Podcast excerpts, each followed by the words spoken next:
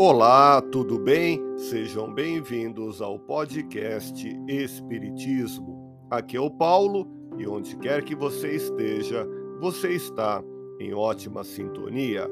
Parábolas que Jesus contou em Lucas, no capítulo 12, versículos 16 a 21. Jesus contou-lhes então uma parábola. Havia um homem rico cujas terras lhes deram grande colheita. Ele pensava consigo mesmo: o que vou fazer? Não tenho onde guardar a colheita. Disse então: Já sei o que vou fazer. Vou derrubar os celeiros e construir maiores, para ali guardar todo o trigo e os meus bens.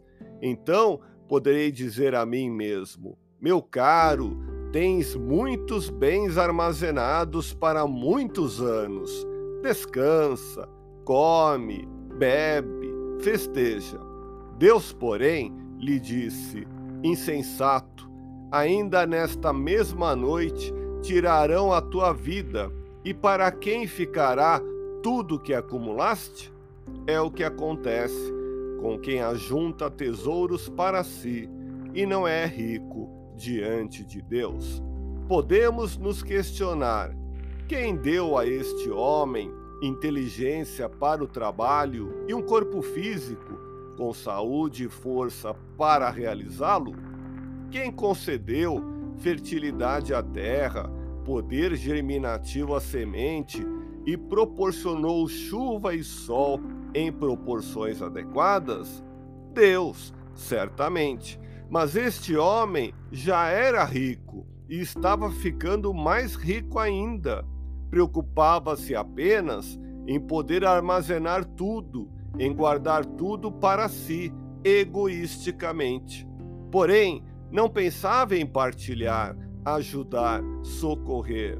Em que este homem rico supunha estar o seu bem-estar e a segurança do ser humano? Em descansar, não precisar fazer nada, não trabalhar, em comer, satisfazer o apetite, necessidades básicas, em beber, usufruir sensações prazerosas. Entretanto, a verdadeira felicidade do espírito não está na inércia, e sim no constante agir espiritualmente proveitoso, correto e bondoso não está no alimento que atende ao estômago provisoriamente, mas sim no pão da verdade e do amor que alimenta a alma.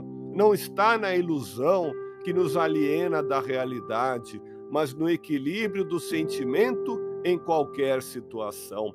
A filosofia materialista de vida daquele homem rico, destituída de fundamento espiritual, no afã de conquistar a felicidade, com a ilusão de assegurá-la com a fartura dos bens terrenos, em um instante, com a desencarnação, faz a posse passar a outras mãos que nem sabemos quais serão.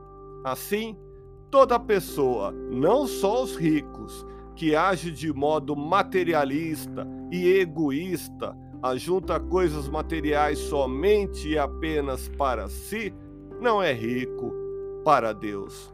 Não desenvolve o potencial do sentimento na ação do bem. Ouça podcast Espiritismo. Agradeço sua audiência, fique na paz do Cristo e até o próximo episódio.